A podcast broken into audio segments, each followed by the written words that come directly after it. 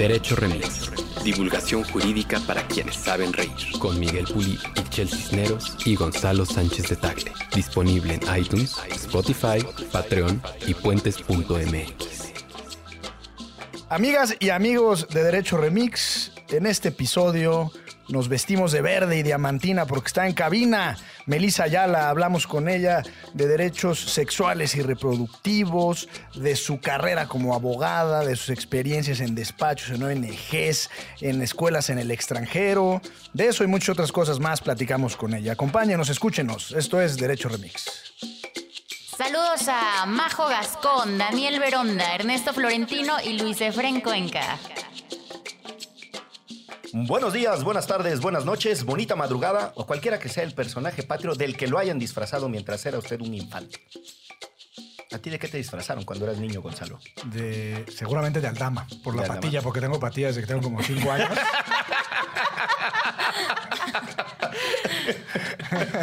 Te vi así, el niñito de como el niñito de Yumanji, ¿te acuerdas?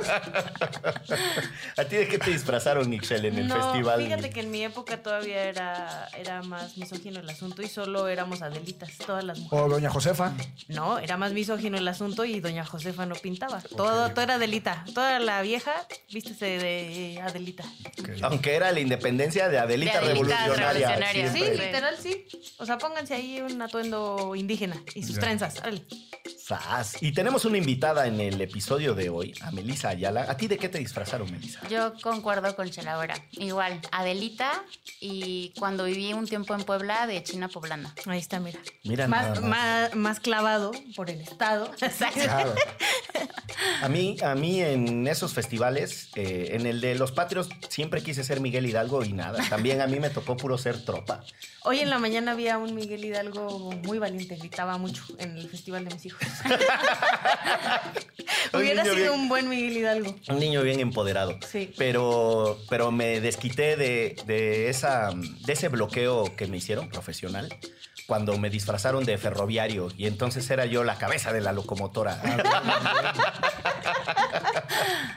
en el Jardín de Niños Federico Fruebel de la hermosa ciudad de Orizaba, Veracruz. Muy bien. Eh, cuyo patio yo veía inmenso y una vez pasé, disculpen, una vez pasé por Son las afuera- galletas, licenciado. Exactamente. Una vez pasé por afuera de las instalaciones que alguna vez eh, me acobijaron siendo niño y estaba bien chiquita la pinche casa. Pero Tienes una buena, un buen material de historias de tus kinders. El otro día que nos contó que, que al lado de un río en despoblado y no sé qué, ¿no? esa fue en la escuela primaria Nicolás Bravo, que era eh, en una escuela que le llaman unifila.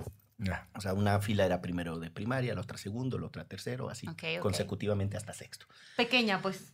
Esa está sobre la calle Real en Orizaba, Veracruz. Un saludo a toda la gente veracruzana que escucha este bonito podcast. Eh. Gracias, fue un placer haber estado con ustedes. Hasta la próxima emisión. Un saludo. Ahí mándenos, este. ¿Qué será? ¿Qué será?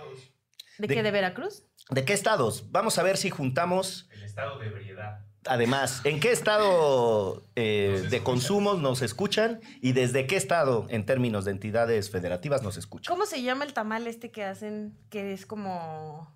que no es tamal.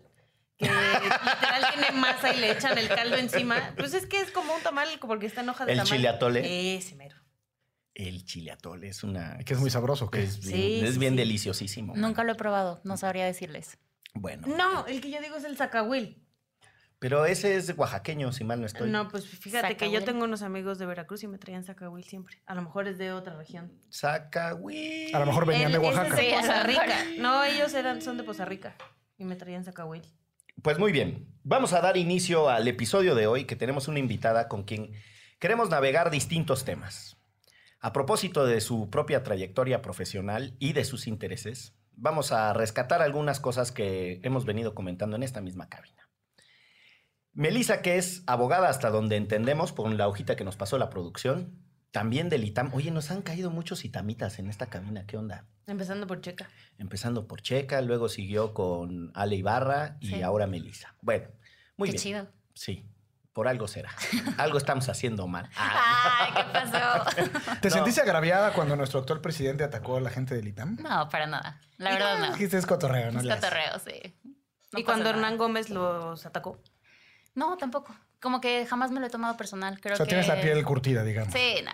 creo que al final del día cada quien habla de lo que considera, entonces, pues sí, por supuesto que existen personas así en el ITAM, pero existen personas de todo tipo, ¿no? Y así como puedes encontrar ese tipo de personas en el ITAM, las puedes encontrar en otras universidades privadas o públicas. Y honestamente jamás me sentí agraviada ni por los dichos de AMLO ni por los de Hernán. Entonces, Pero, es más, eh, Por favor, Charagüera. el para, voy a aprovechar para hacer un comercial. Si usted está escuchando este podcast antes del 24 o 25 de septiembre, vamos a tener un evento en el ITAM de personas desaparecidas. Así que hay Vayan. espacio, hay espacio, vayan. sí. ¿Es o no es un reducto neoliberal? Eh, me parece que depende mucho la carrera que estudies. Me parece que eh, la licenciatura en economía sí tiende a enfocarse mucho en teorías neoliberales y la gran crítica que se ha hecho es que no da cabida a otras teorías económicas, ¿no? O sea, tener un busto de Milton Friedman allá en la entrada. de- que yo sepa, ¿no? Digo, me Pero no, pero cinco- podría ser, no Sí, sé. Me gradué hace cinco años, eh, cuatro, cinco. Eh, pero bueno, creo que esa es la mayor crítica que se hace. En derecho, me parece que había una puerta muy abierta para diferentes teorías. Eh, sí, por supuesto, eh, como todas las licenciaturas en derecho, tenía su parte machista, pero el Departamento de Derecho ha hecho mucho justo por equilibrar el número de profesoras y número de profesores hombres. Eh, las materias que se dan cada vez eh, hay mayor variedad. Eh, hay profesoras excelentes como por ejemplo Francisca Pou, que han hecho muchísimo en temas de feminismo dentro del ITAM. Entonces me parece que está haciendo cosas muy chidas para renovarse, ¿no? Y para estar a la vanguardia. Hace muchos años hubo una polémica entre el fallecido Ignacio Burgoa y José Ramón Cosío cuando José Ramón era Director. director del departamento. Del ¿es? departamento de la carrera de Derecho. de la carrera de Derecho. Y recuerdo que se dieron un intercambio epistolar en donde Burgoa decía que esos técnicos del derecho que como con un tono De- despectivo. Desdeñoso. y José Ramón Cosío le contestó eh, que en realidad en el ITAM se tomaba muy en serio la educación jurídica y tal. Claro. Y, recuerdo que fue, pues, le estoy hablando, esto tiene por lo menos Sí, habrán 20 sido años. como en el 96, ¿no? Más o menos. Pues yo creo que sí. Yo era joven eh, cuando ese, cuando La, ese la- la cuestión acá es que Melissa tenía cuatro años. Diosito lindo. ¿no? Bueno, cambiamos de tema rápidamente. Sí, recién daba sus primeros pasitos, ¿no? No, hombre, si a los cuatro apenas estás caminando algo. Vas lento, vas Sí, lento. vas lento. Llevaba sus primeros Tienen litigios. razón, por cierto. Quiero mandar un especial saludo a mi hijo Lucio, que cumplió un año y eh, aprendió a caminar ayer. ¡Qué padrísimo! Felicidades a Lucio. Olvídate de descansar. Lo sé, lo sé, lo sé, lo sé, lo sé. Se celebró su cumpleaños aprendiendo a caminar el muchacho. Muy Andar bien. ya corriendo atrás de él para Que sea el próximo lados. invitado del programa. sí. Lo traemos aquí para que nos comente. Muy bien. Y hubo una época en la que iban como en un ascenso los eh, exdirectores del Departamento de Derecho del ITAM, porque si mal no estoy, Santiago Krill también fue eh, director del Departamento de Derecho del ITAM, o por lo menos pasó por el Departamento de Derecho del ITAM. Si alguien Antes de sabe de ser esto es Gonzalo. Antes de ser director de Letras Libres, eh, porque también pasó por la revista, no sé si fue director, pero también pasó No, por fue ese secretario grupo de vuelta. de vuelta. Ok. Pero anduvo en esos ajos, ¿no? Sí, sí, sí. Literarios. Y también hasta donde Creo que yo sí, ahora que lo dices, sí, un breve, un, un breve periodo. Sí, pasó ahí por el, por el Departamento de Derecho del ITAM. Y bueno, pues ni se diga los de ciencia política que tenían eh, cooptado el, el IFE en su momento con Lujambio, ¿no? Que era, claro. fue su Lujambio. época de oro cuando... Lujambio, ¿era politólogo o abogado? Politólogo. Politólogo. Politólogo.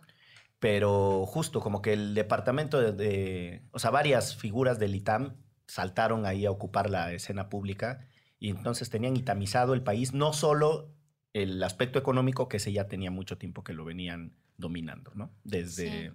los neoliberales salinistas, ¿no? Que fue Sí. cuando se instalaron en el poder. Y después de, des- desde siempre quisiste ser abogada. No, es una historia bien chistosa. Eh, yo sabía que quería en- entrar al ITAM, pero mi plan era entrar para Economía y Ciencia Política, ¿no? Eh, esa Esos, fue esos títulos dobles, ¿no? Ajá, son dos carreras. O sea, mi plan era entrar a Economía y Ciencia Política, eh, pero fui a un día a ITAM y me metí a una clase de Derecho con el doctor Jorge Serdio, Ujú. que da en ese momento daba Teoría del Derecho 1 y me encantó. O sea, me enamoré de la clase y cambié todo. O sea, salí de esa clase, fui a admisiones y dije, quiero estudiar Derecho. Y pues fue todo un tema porque... ¿Y por qué? Ah, ¿Sabes qué? No sé. ¿Qué ¿Quién- quién te hizo dijeron? tanto daño, no? Exacto. No, y fue todo un tema porque mi mamá es abogada, pero ella no quería que yo fuera abogada. me- ella estaba muy entusiasmada de que yo fuera a estudiar economía y ciencia política. Y cuando regreso a Puebla le digo, no, mamá, pues ya hice todo el cambio, eh, voy a hablar con, mi, con la prepa para que cambien mi beca para, para Derecho. Y mamá, pero ¿estás segura que quieres estudiar Derecho? Y yo, no, sí. Melissa, ¿estás segura? Todavía te puedes arrepentir, no sé qué, el mundo del derecho Segura. es así, bla, bla, bla, son muy cerrados. Y yo, no, sí, quiero estudiar, quiero estudiar, quiero estudiar. Y afortunadamente eh, salió bien, ¿no? Sí, no te litigó en contra tu mamá, ¿no? Te presentó un recurso de negación de vocación. No, no, no. Me dijeron como, bueno, pues ya, si eso quieres, vas. Y pues aquí andamos, ¿no? Todavía. Y después, ¿qué hiciste en cuanto tuviste tu título de abogada? ¿Qué fue tu primera reacción? Ahora sí me voy a poner a litigar contra todo Dios. Pero ya trabajan, ¿no? Normalmente Sí, sí, ya sí. trabajan O sea, para cuando. Justo, eh, en la carrera de Derecho eh, tomé clases con el doctor José Ramón Cosío y en su clase tomé clases de ¡Qué constitución. con él. padre! Es por lo único que yo creo que sería Es abogada. increíble, en verdad. Eh, y afortunadamente tuve la oportunidad de trabajar con él en la corte. Eh, trabajé con él ahí dos años. Trabajaba directamente con una abogada impresionante, con Luz Elena Orozco y Villa. Eh, la verdad, todo lo que sé de feminismo, de derechos humanos, de derecho constitucional, se lo debo a ella. Estuve ahí dos años, luego me salí porque me embaracé. Tuve a, tuve a Victoria, dejé de trabajar seis meses y después entré a trabajar a un despacho. Victoria es mi hija, para los que no sepan, creo que se, se- se entiende. Le, le mandamos un saludo a Victoria. Saludo a cómo no. Vika, saludo a Vika. Este, entré a trabajar a un despacho, Santa Marina y Esteta. Estuve trabajando ahí un año. Está en Polanco, ¿no? En Polanco, Sí. en la Torre Omega. Estuve Te iba a decir, ¿qué cubrías como periodista? Pero no, ¿qué- ¿cuál era tu rama? ¿Cuál era tu fuente? Yo veía temas de derecho ambiental, Mm. ¿no? Eh, porque en la corte tuve la ¿En oportunidad. contra de las comunidades? No, a favor? justo a favor. Bien. Estaba bien padre porque justo Buena en la respuesta. corte, en la corte tuve la oportunidad Y de auténtica y genuina, ¿eh? Sí, tuve la oportunidad de ver muchas cosas de la consulta libre previa e informada de comunidades indígenas. Entonces, cuando entro al despacho, justo está todo esto de la reforma energética, ¿no? Y uno de los eh, pilares de la reforma energética supuestamente era la defensa de los derechos humanos y dentro de, por ejemplo, de temas de hidrocarburos, se metió todo el tema de la eh, consulta previa libre e informada y además de la evaluación de impacto social, ¿no? Entonces ahí es como que me empiezo a meter de lleno a esos temas y además eh, hago mi tesis de eso. Trabajé con la doctora Josefina Cortés, eh, justo todo este tema de hidrocarburos, cómo las infraestructuras pueden afectar a las comunidades, cómo se puede ayudar para que ambas partes salgan beneficiadas. Y ya, ¿no? Eh, estuve ahí un año eh, y después eh, me fui a trabajar a... La verdad, no fui fan de trabajar en despacho. Mm, Oye, hablando de eso, ¿qué opinas de la, de la supuesta autorización que le dio la Madre Tierra al presidente López Obrador para hacer su obra de infraestructura en la península de Yucatán? Híjole, qué, tema tan complicado, pero me parece que hay que cuidar mucho el no caer nada más en simbolismos, como en rituales que realmente no, no van más allá. Eh, y también creo que hay que cuidar mucho el tema de, a ver, me parece, o sea, puedo estar diciendo algo que no tiene sentido, me parece que fue la, la comunidad indígena apoya que el presidente haga esto, ¿no? Creo que la comunidad indígena no es un núcleo, no es una. Creo que también eso se tiene que poner sobre la mesa y creo que cada, o sea, que creo que la misma OIT ha determinado la forma en que se deben de realizar las consultas a los pueblos y a las comunidades originarias. Y sí me parece que no hay que ser, eh, no hay que caer como en nada más eh, Sensacionalismo, ¿no? sensacionalismo. No, y en primera, por lo menos en el caso del Tren Maya, al ser una supuesta que tiene que estar, tiene que estar la comunidad informada, ni siquiera tienen los Claro. estudios de impacto ambiental ni de nada, entonces no podrían informarles de nada y ya les están pidiendo que voten. Nos Claro. detenemos tantito aquí porque no es cosa menor el, ese tema en lo que va a venir en los siguientes años para el país. Primero, solo una nota de aclaración, porque cuando Melissa dice la OIT, a quienes claro. escuchan este podcast y no saben de qué está hablando, se refiere a la Organización Internacional del Trabajo, que por alguna razón, desde hace más de 100 años, empezó a regular el tema de los pueblos originarios Que es el 169, es ¿no? el 169, pero Así hay es. antecedentes, los antecedentes de regulación de la explotación que hacían, sobre todo en los tiempos coloniales, ciertos eh, gobiernos en otros países, buscaba proteger a los pueblos tribales. De hecho, es parte del lenguaje de la OIT. Y la idea de la participación de los pueblos indígenas en su futuro viene de la OIT, porque principalmente lo que se empezó a tratar de proteger era la explotación laboral, ¿no? Que básicamente era esclavitud. Pero, insisto, en, en, lo que está sucediendo en América Latina y de manera particular en México, es que no hemos logrado generar proyectos alternativos en términos económicos que no sean la explotación del subsuelo.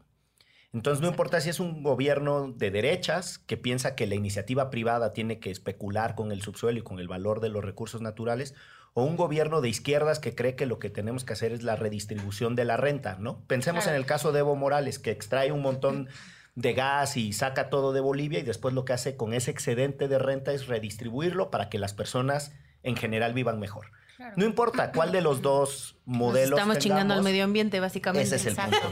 No, y además me parece que es muy importante también señalar la forma en la que entendemos el desarrollo, ¿no? O sea, creo que la forma en la que entendemos el desarrollo está muy occidentalizado y nunca nos hemos puesto a reconsiderarlo. Eh, y justo creo que estamos en un muy buen momento para hacerlo. Sí, y ahí yo creo que el presidente ha puesto eh, un tema sobre la mesa, aunque causa irritación y risa, que es el de no todo se trata de crecimiento. También hay una discusión sobre cómo, cómo distribuyes y quiénes tienen acceso a los recursos materiales y simbólicos, ¿no? Del quién simbólicos, piensen en esto, quién participa, quién es tomado en cuenta, bajo qué circunstancias son escuchadas las personas. El tema que del presidente es que no es suma cero. O sea, una cosa es cómo se distribuye el ingreso o cómo se distribuye la riqueza, que no impide, por otro lado, generar las condiciones para que se produzca riqueza. Estoy de acuerdo. Pero mi punto es, la verdad es que se avecinan, incluso con este gobierno que dice no habrá fracking y mensajes que uno podría, por lo menos desde mi perspectiva y mis intereses, aplaudir, con otros como los únicos modelos para llevar desarrollo al sureste son megaproyectos. Tren Maya, refinería de dos bocas.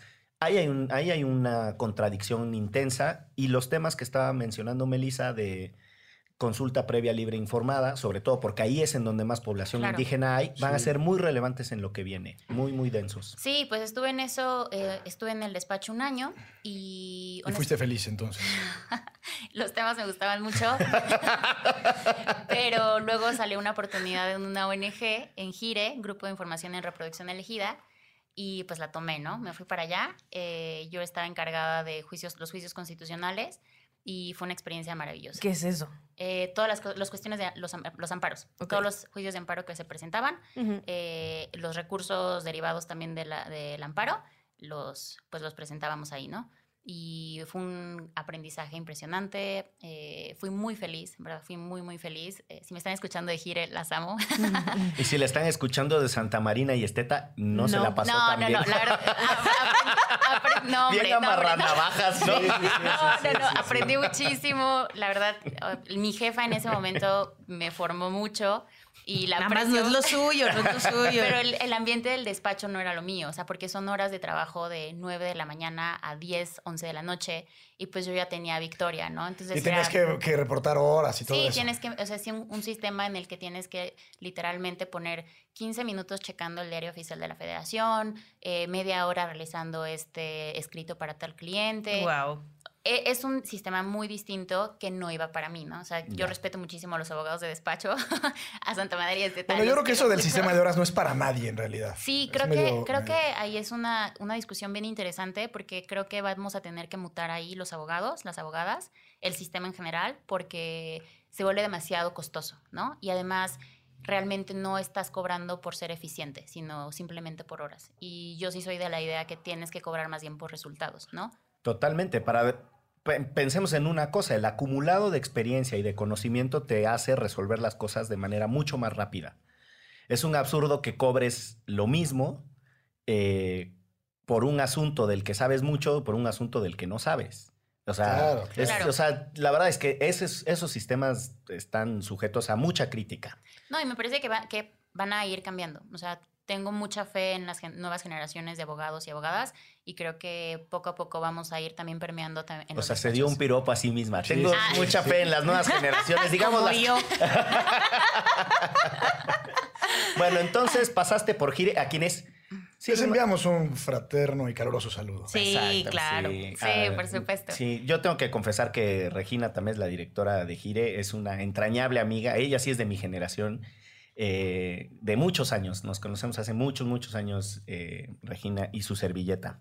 Me da mucho gusto que hayas hablado bien de esa institución. Sí, no, la verdad, impresionante. Es titánica la labor que hacen, entonces igual eh, los exhorto a que donen a la labor de Gire. Si usted está escuchando este podcast y se las da de progre y anda por la vida diciendo que respalda las causas más relevantes de las mujeres, que además creo que Gire ha hecho una cosa genial que es tomar la reproducción elegida como una bandera que en realidad permite discutir muchos de los problemas y de los desafíos que enfrentan las mujeres. O sea, Así es, es, así es. es Eh, emblemático en ese sentido. Y además, sí, en su página puedes donar y comprar cositas bien bonitas, Sí. playeras, tazas, libretas. el su mercado mercadito feminista, exactamente. Sí, y pues ahí en Gire se ven temas de eh, interrupción legal del embarazo, eh, técnicas de reproducción asistida, muerte materna, violencia obstétrica, muerte neonatal, eh, gestación subrogada eh, y conciliación entre la vida reproductiva y la laboral, ¿no? Que creo que también es un tema bien importante. En algún episodio, Gonzalo nos recomendó una. Es un libro que es- también está en serie de. eh, ¿Cuál ya es? sé cuál. Y no me acuerdo. no, sale una rubia, una güerita. Que, que ahorita me viene a la cabeza. Que las mujeres dejan de ser fértiles en el mundo, ¿no? Esa es la Sí, Exactamente. Estados Ah, claro, Unidos. este... Handmaid's Tale. Handmaid's Tale. Oh my God. Oh my God. Sí, es muy buena serie. Es una She gran doesn't serie. speak English. Oh my God. Es una gran serie, pero... Si hubieran ruda. seguido mi consejo de los shots K que hablaran en otro idioma, ya llevaríamos varios. No, porque tu consejo fue cada que Abogadila. Bueno, era cada que me riera o cada que dijeran una palabra en otro idioma. Entonces ya estaríamos bien pipas ahorita. Sí, no, Imagínense. Bueno, entonces, eh, en esa recomendación que nos hizo Gonzalo de esa serie, discutimos un poco sobre la falta de desregulación y el conflicto que hay en México a propósito de los eh, vientres subrogados. Eh, Eh, Que se dice gestación subrogada. Eh, vientres de alquiler, está mal dicho. ¿Por qué está mal dicho vientres de alquiler? Gracias por la corrección. No, no, no, ¿de qué? Eh, porque justo estás hablando únicamente, o sea, estás hablando... Cosificando a la mujer, ¿no? Sí, como si fuera una vasija, ¿no? Y creo que ha sido una de las grandes críticas hacia la gestación subrogada, pero el término correcto es gestación subrogada, ¿no? Eso Eh, porque es más abarcativo del fenómeno de que Exacto. implica a la mujer que está teniendo la subrogación. No, y porque decir solo vientre es como si fuera literal. El vientre andando Ajá, por la vida, una ¿no? persona como que, que- que anda cargando al vientre, ¿no? Sin, o sea, como que literal le estás cosificando como Claro. algo que está ahí. Sí, o sea, como si un vientre fuera el que estuviera caminando por la calle, ¿no? Por la condesa, cuando en realidad pues es una persona que entra a un contrato eh, donde puede ser eh, gratuito o se le paga y... ¿Y, y el- y- y la parte onerosa del contrato está regulada Sí. o es lo que quiera? A ver, en México, hablando en términos nacionales, únicamente en Tabasco y en Sinaloa se encuentra esto medianamente regulado, ¿no? En otros países, como por ejemplo Estados Unidos, eh, esto ya se encuentra mucho más regulado, pero por lo mismo de que es una regulación mucho más eh, a fondo, es mucho más caro, ¿no? Entonces, ¿Cómo cuánto? uy, pues estaríamos hablando como unos, que serán 300 mil dólares. 300 mil dólares por una gestación subrogada. Sí, así es. Estoy hablando como en grandes números, ¿no? Ya. ¿Cuáles son los dilemas éticos de ese tema? Nos detenemos tantito ahí también, sí, sí. porque, Claro, porque claro. creo que es complejo entender Sí, eh, no, y- las implicaciones. ¿no? Y yo feliz, justo hice de eso mi tesis de maestría en Harvard Law School. Y lo que yo decía es, como, fem- como feministas que nos asumimos, tenemos que ver todas las opciones, o sea, todas las opciones que hay, no, opciones, sino cómo todos los beneficios y los, y los costos se distribuyen cuando aplicas una regulación, ¿no? O sea, tú no puedes decir, voy a prohibir la gestación subrogada de forma que voy a proteger a las mujeres más vulnerables, porque está comprobado que las, en general, eh, las personas que entran a estos contratos como gestantes subrogadas son personas de escasos recursos, ¿no? Entonces tú puedes decir, ok, en México, estoy hablando de México, ok, vamos a prohibir la gestación subrogada para proteger a estas mujeres, ¿no? Pero a la hora de que prohíbes, ¿qué ocurre, no? Entonces, justo lo que yo propongo es que tenemos que hacer un análisis distributivo del derecho, ¿no? ¿Qué me refiero con esto? Tienes que evaluar hacia dónde se van estos beneficios de una prohibición y en dónde se, a, quién recaen los costos. Entonces, cuando haces este análisis te das cuenta que al prohibir, ¿qué pasa? Se hace un mercado negro, ¿no? O sea, eso es- está... Como regularmente sucede en este país. Exacto, y en todas partes, ¿no? Está comprobado que cuando prohíbes algo sale el mercado negro y a quién va, o sea, a quién siempre se friegan en este país, a las mujeres más pobres, ¿no? Entonces, si ya sabes que esto puede ocurrir, ¿qué otra opción tienes, no? Entonces puedes evaluar, no sé, una gestación subrogada, pero únicamente eh, si es gratuita y entre familia, ¿no? Entonces, ¿qué ocurre en, ese, en, ese, en esa situación? Pues no puedes dejar de tener en cuenta que el espacio privado y los lazos familiares muchas veces son donde más violencia existe eh, contra las mujeres, ¿no? Entonces, ¿qué va a ocurrir cuando se la estén obligando? Exacto. Y ni siquiera le estén pagando, ¿no? Entonces, también tienes que tener todo eso en cuenta a la hora de regular. Existe un libro eh, que recomiendo muchísimo de Janet Halley eh, y otras autoras que se llama Governance Feminism, que justo lo que dice, ahorita estamos en un punto en el que muchísimas mujeres feministas están en el poder, ¿no? Y tenemos que evaluar la forma en la que las, la política pública que nosotras estamos impulsando afecta o beneficia. Perdón, es que hice un gesto a lo mejor muy... Este, no, es que, ¿cuál es, digamos, la aproximación inicial? Es el derecho a la mujer a decidir sobre su cuerpo, es decir, eh, si yo fuera mujer, yo puedo, digamos, alquilar o cuál sería, o subrogar mi vientre para efectos de lo que a mí me venga en gana, o el, derecho a, reproducirse de, digamos, de quienes serían los padres de esa persona. Me parece que son ambas, o sea, justo ambos derechos eh, entran en la gestación subrogada porque estamos hablando de una persona que es dueña de su cuerpo y por lo tanto puede hacer lo que ella guste con él y por otro lado, también está el deseo de las personas de reproducirse y que por X, Y o Z razones no pueden, ¿no? Existen lugares en donde únicamente pueden entrar a este tipo de contratos personas que tengan una imposibilidad médica eh, o física para reproducirse, ¿no? Y existen otras partes del mundo en donde es la persona que desee o la pareja que desee. Kim Kardashian. Exacto, exacto. ¿Kim Kardashian qué? sus hijos han sido... Ah, todos ella no se embarazó. Solo, solo el primero la primera se embarazó. Y me parece que tuvo muchos problemas eh, físicos. Ella eh, cuando tuvo, cuando la, tuvo primera. la primera. No sé por qué es eso, pero sé. Decidió ya no, sí. ya no embarazarse. Entonces, pues sí, es, es un tema bien complejo porque muchos, o sea, muchas personas dicen, nadie, no, nadie tiene derecho a reproducirse, ¿no? O sea, no es un derecho que tú tengas el, el reproducirte. Entonces... O sea, que dicen que es natural, o sea, puedes o no puedes, sí, listo. punto, ¿no? Eh, y muchas personas lo que dicen es mejor enfoquémonos al área de adopciones, ¿no? ¿Cómo se puede mejorar todo la regulación? Porque cuando uno piensa en adopciones, lo primero que piensa es toda la burocracia y lo complicado que es en este país y en la mayoría del mundo adoptar a un niño o una niña, ¿no? Entonces muchos dicen, dejen de hablar de eso y mejor busquemos cómo mejorar el, el sistema de adopciones. Pero otras personas también dicen, es, lo que dicen es, si tú, no si tú lo que estás diciendo es que una mujer no puede decidir si subrogar o no subrogar su vientre o su, útero, lo, lo, único que estás diciendo es que no es capaz de tomar sus decisiones de una manera libre, ¿no? Entonces nos estás quitando autonomía.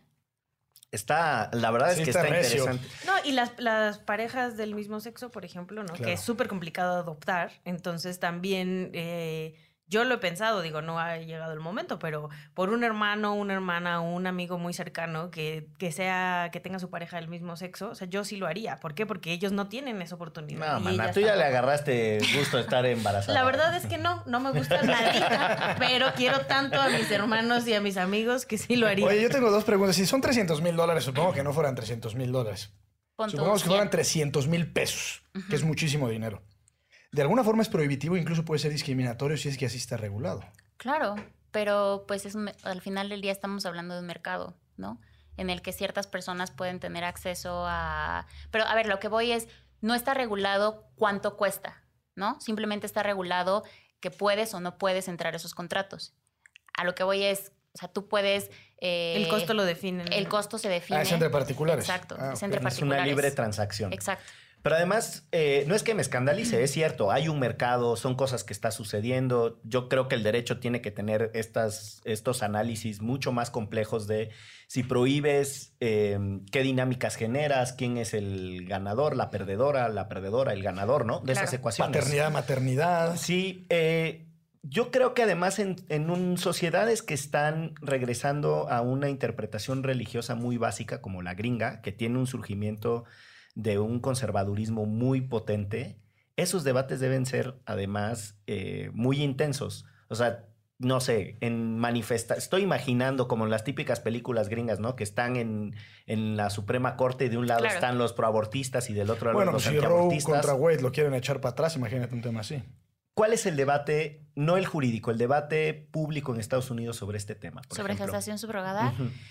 Me parece que ahorita eh, realmente no está tan sobre tan eh, tan caliente, tan caliente el, el, asunto justo porque temas como Roe versus Wade están en el ojo del huracán. ¿Podrían explicarlos? O sea, Roe versus Wade es eh, un caso que se dio en, me parece, en los 80s. En los 60, si mal no estoy. Es más viejito. Yo me iría a los 70. 70 ¿Qué fue lo que hizo la corte? Exactamente. Ahora verás. Eh, justo lo que dice, fue el primer caso en la Corte Suprema de Estados Unidos en donde se habla del derecho de una mujer a interrumpir y se habla de esta este modelo de los trimestres, ¿no? Sea, en el primer trimestre la mujer y su médico, o sea, porque es algo que debemos de mencionar, en Roe vs. Wade se habla del derecho de la mujer con su médico de tomar la decisión para interrumpir su embarazo, eh, es el gobierno no se debe de meter en esa decisión. En el segundo trimestre, lo que la Corte Suprema de Estados Unidos señala es que únicamente puede meterse para cuestiones de salud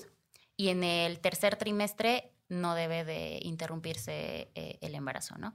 Eh, básicamente eso es lo que dicen en Roe vs. Wade, que es un caso bien interesante, la historia del, del, caso, o sea, toda la historia detrás, porque fue litigado por unas abogadas que acaban casi de salir de la carrera de derecho, me parece que en Texas. O sea, ahí, además ese justo con el de eh, Board Education, son como los casos que Brown marcan... Versus Brown, Brown, versus Board of Education. Que, que, cambian las, las dinámicas de la Corte de Estados Unidos. Ese de Brown, perdón, nada más era el de segregación racial y la posibilidad de, que... Bien, buena acotación.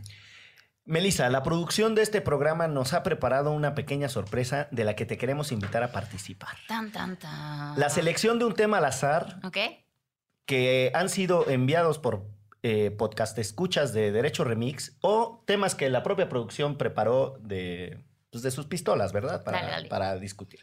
En este momento Gonzalo Sánchez de Tagle le ofrece la urna para que hagamos el proceso de insaculación aleatorio. Melissa Ayala, destacada abogada y tamita, con su maestría en Harvard, harvardiana. ¿Qué tal estudiar en Harvard antes de, pasar a la...? Sí, a ver, ¿qué, cómo fue estudiar en Hardware and Software Education? La verdad fue un sueño hecho realidad. Eh, fue sin duda uno de los mejores años de mi vida.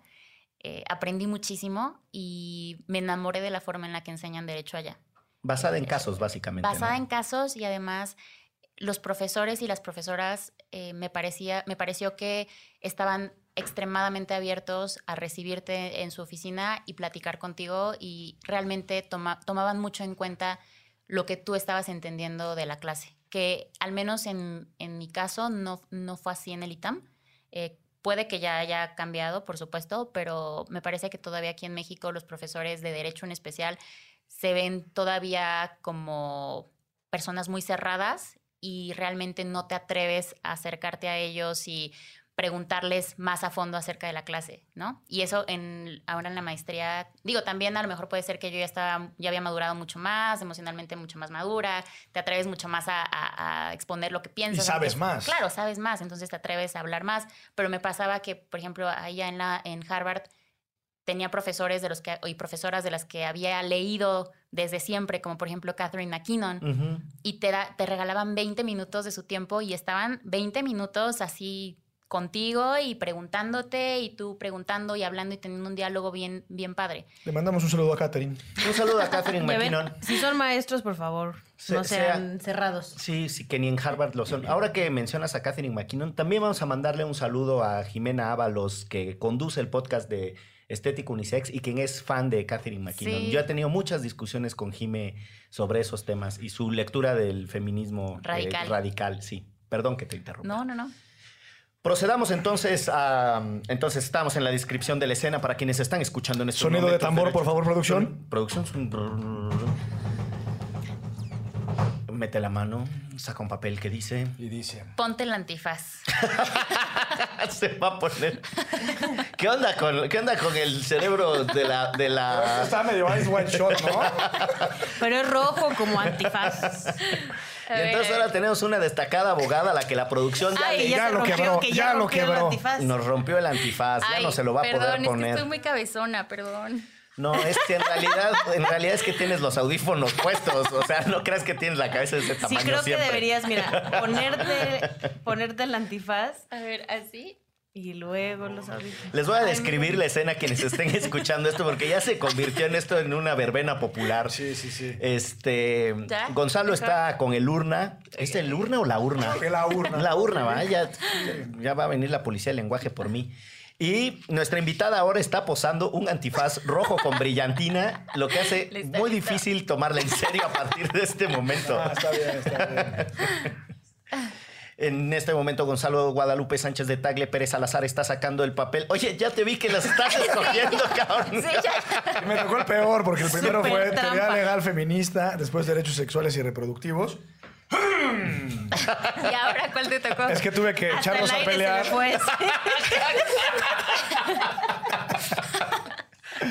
Esto, esto ya se nos fue de las manos. Esto es incumplible, querida producción. Toma dos galletas y di un trabalenguas. Ah, Pero como, producción- pero como buen exégeta que soy, dice toma dos galletas, no cómelas. Ay, no, super bu, que no quieres participar. Para quienes escucharon esa palabra de exégeta, Ajá, que tomes mezcal ya. deben, deben Ya, saber. mezcal. No, me como una galleta, pero entonces denme 15 minutos porque esas galletas son de esas que parecen justamente meterse un puño de arena. Exacto. Pero tienes que decir el trabalenguas, ¿no? Sí, ahora lo digo, pero primero como la galleta, ¿no? Está. Yo entendí que es al mismo tiempo, no sé ustedes. Sí. Bueno, ¿no? solo quería decir que cuando Gonzalo se refería a ser exégeta es a propósito de las interpretaciones que se pueden sí. hacer No, ¿por qué del me lo estás dando a mí del si él no ha lenguaje en general nada? y particularmente para lo que interesa en este podcast de la norma, Del ¿no? derecho de la del ley. derecho de la ley. Bueno, cómase su galleta, entonces. Se- va a ser muy, muy desagradable. ¿Quieren aún así? No, ¿verdad? es que la producción ya se, se dejó ir. O sea, Gonzalo se está comiendo una galleta pastosa de avena y ahora va a decir... La verdad es que esa idea también fue mía.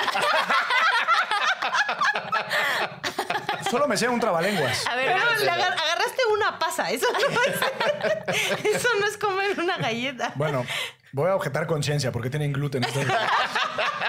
Soy intolerante al gluten. Es broma. Tus trabalenguas.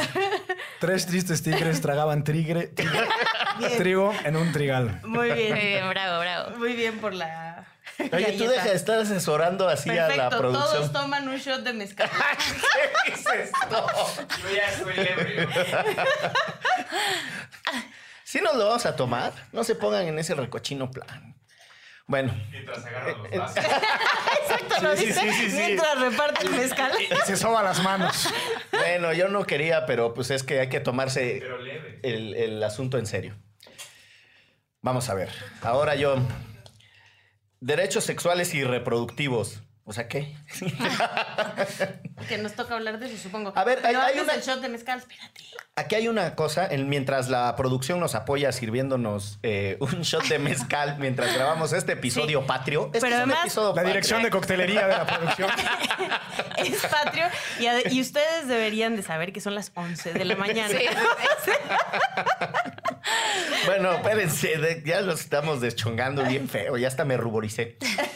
Eh, hay una cosa súper bonita a propósito de los derechos sexuales y reproductivos, que quizá lo estoy diciendo mal, yo no soy ni de lejos especialista en este tema, pero que la, la raza en general no ubica, incluso personas con cierto conocimiento del derecho, porque se habla de derechos sexuales por una parte y reproductivos por la otra.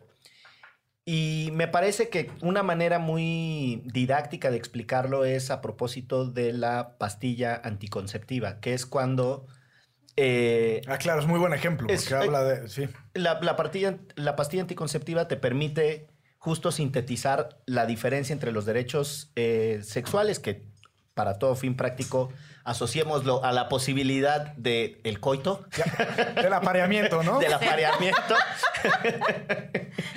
y eh, la dimensión reproductiva, que es pues que tú decides cuándo Claro. ¿no? reproducirte. Eh, ¿Cuál sería tu mirada sobre los derechos sexuales y reproductivos en México hoy día, querida Melissa? Ay, qué. Si quieres, nos tomamos Sí, el sí. mezcal. Nos tomamos el mezcal para entrarle, sí. Saludo Por a el todas gusto, las por el personas gusto. por el gusto. No todos los días Sí. patrios uno está que se escuche las vasitas. Escuche el salud. Ay, Dios mío. Y el, y el trago, el trago de todos en. Ay, Dios. Ahí está mecánica, ya no se lo da. Está bien, ¿Cuál porque yo, mira, yo tengo gripa y ya con, Con eso. como que- Te descongestionó. mató, mató todos los bichos que tenía en las anginas. Sí, Un no. saludo a los amigos de Fundar porque estamos brindando con el mezcal a propósito de sus 20 años. Muy bien. Muy bien. eh, Nos mandaron un saludo en tiempo real que dice: Saludos, abogados, tomen hasta perder el juicio. Bien. Gran bien. Alma Macé. Alma Mace. ¿Cuál es mi visión de los derechos sexuales y reproductivos hoy en día en México? Mm, Me parece que mm, estamos en un momento complejo.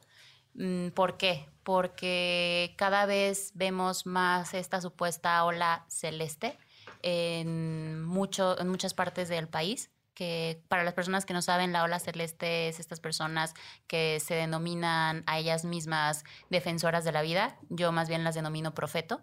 Eh, me parece que cada vez más estamos en, un momento en el que este tipo de grupos conservadores tratan de ganar más poder y si algo tienen estos grupos conservadores es que saben organizarse muy bien, ¿no? Entonces, creo que eh, nosotros como personas eh, a favor de la autonomía de las mujeres, tenemos que organizarnos mejor, tenemos que aliar, las personas que quieren unirse al movimiento feminista tienen que volverse aliados y las personas que se eh, reconocen como feministas deben de unirse más. O sea, creo que las feministas debemos de buscar los puntos en donde estamos de acuerdo en lugar de buscar los momentos, o sea, la- los temas en los que no, porque creo que eh, una de las razones por las que el patriarcado es tan fuerte es porque los, eh, las personas, las, sí, bueno, las personas que son, que se rigen bajo el patriarcado tienen unos lazos muy, muy fuertes, ¿no? Además, o sea, están organizadas en torno a un núcleo bastante más básico que es la defensa de la vida en su interpretación y eh, nosotras tenemos atomizados los valores, ¿no? O sea, hay como muchas, muchas eh, referencias. Muy bien. Ok, perfecto. La pro- Han de saber que eso que nos dio risa es que la producción autorizó a que Melissa, que estaba tratando de ser lo más seria posible en su Sí. explicación, lo hacía todo mientras portaba un, Un antifaz. Un antifaz como de Ladybug de... Sí, Por está- eso sean Patreons, para que vean estas cosas. Exactamente. Si fueran Patreons podrían ver el videíto en vivo de todas estas singularidades. Eh, vamos, si les parece, cerrando este episodio que mm, eh, ha sido conducido con nosotros por Melissa con una generosidad, con su conocimiento y sus palabras, con la tradicional ronda de recomendaciones, si les parece, para irnos moviendo a, a terminar la conversación. Los temas están sobre la mesa ahí. Hablamos desde el derecho a la consulta. Tienes una trayectoria profesional muy interesante, permíteme el paréntesis. Ay, muchas gracias. Pasar del derecho a la consulta, este, después Santa Marina y Esteta y los trajes eh, Hugo Boss de los muchachos. eh, Yo jamás dije eso. no, pero lo dijo eh, con los ojos, se le veía en la mirada así. Sí. Eh, después toda la agenda de, de reproducción elegida de Gire, que es bastante más que eso. Este, y estudiar en el extranjero en una de las universidades pues, más prestigiosas, ¿no? Yo creo que es por ahí de la segunda o la tercera más importante. Hay una en New Haven que dicen que es mejor. Entonces, Es que Manuel, eh, otra vez Manuel, fíjate. Es que a veces, no sé, es el mezcal, me parece. Y la otra vez venías ¿Qué, pedo Miguel? porque no tomaste aquí. Miguel estuvo preso y dice que estuvo en jail. Ah, ok, ok. I went to jail. You went to jail, ok. Muy bien. Este, pues bueno, recomendaciones a partir de la conversación. Yo, más que recomendación, lo que quiero es que sigan eh, de verdad con mente abierta las chicas de la Marea Verde, que es eh, un colectivo de muchas mujeres, sobre todo jóvenes en todo el país, que están luchando para evitar la criminalización del aborto y el derecho a decidir de las mujeres. Y que en principio las escuchemos, ¿no? Las escuchemos este, sus razones más allá de religiones y de cuestiones morales. Escuchemos cuáles son las razones de por qué estas mujeres en México y en muchos lados del mundo están pidiendo el aborto ya. Yo me voy a permitir, digo, tomando ahí como referente la conversación que tuvimos eh, contigo, eh, Un libro que explica, me parece, de, de muy bonita manera el tema del derecho a la consulta, no propiamente solo el derecho a la consulta, sino mm, eh, la, la manera en la que está en disputa el territorio Mm. en América Latina, ¿no? Eh, un libro de César Rodríguez Garavito y, eh, si mal no estoy, es de Diana Ramírez Franco y se me acaba, me acaba de pasar la peñanietina de que se me acaba de olvidar el nombre. Juicio a la exclusión. Eh, que justo habla de la discusión en América Latina, eh, de, las desigualdades, etcétera, pero ahí hay un momento en el que llega a la disputa por el territorio, sobre todo en el caso colombiano, los macroprocesos y la manera en la que estas grandes sentencias de cambio estructural han sido digeridas por la Corte Constitucional colombiana. ¿no? Creo que ahí hay un- una bonita recomendación. Juicio a la exclusión de, si mal no estoy, es de siglo XXI, eh, editores. Y dos recomendaciones a propósito de tu trayectoria harvardiana. Hay una serie icónica de los 70s que se llama The Paper Chase, que Ay, no la conozco. sería como el portafolios. Es, la verdad es que es, es una cosa muy de nerds. Está basada en una película que lleva el mismo nombre, eh, de un jovencito que llega a una Ivy League, que es lo que es esa, eh, ese conjunto de universidades de Estados Unidos, Princeton, Harvard, Yale, Columbia, etcétera. Y es su trayectoria ahí por, por el mundo del derecho con un profesor que es muy estricto y es muy rígido y tiene como todavía esta cosa muy vertical. Y para quienes les interesen los contratos, muchos de los episodios son, eh, como muchas series gringas, a propósito de casos reales y de interpretaciones reales del derecho contractual, que en Estados Unidos es la esencia de todo. O sea, básicamente es un país que todo su derecho, la realidad es que lo estructura a partir de su interpretación contractual.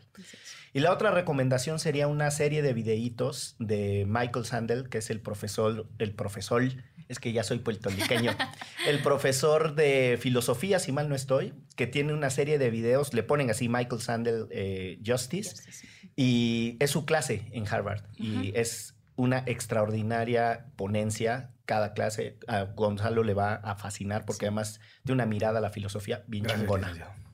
Con gusto. Yo recomendaría dos cosas. La primera, hubo una, una mujer a principios de, del primer milenio de nuestra era, que se llamó Boudica, que fue una, una mujer eh, de, una, de una comunidad en Inglaterra que se llamaban los druidas, que defendió, y fue ella quien defendió, digamos, la autonomía de su nación en contra de los romanos. Es una gran historia hablando del feminismo, de cómo esta mujer llevó a cabo la defensa. Hay obras de teatro, es decir, hay mucha, mucha historia, Boudica se llama. Y la otra es una película que me parece que fue aclamada por los premios de la Academia, que se llama La chica danesa. Buenísima peliculón.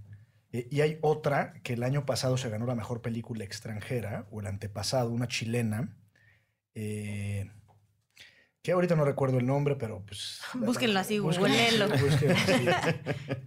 No, es una chica trans que además es cantante de ópera. Ah, ya sé cuál es, pero Este, tampoco me acuerdo el nombre. Y ella sale como protagonista de la historia. Es una película muy fuerte y muy buena.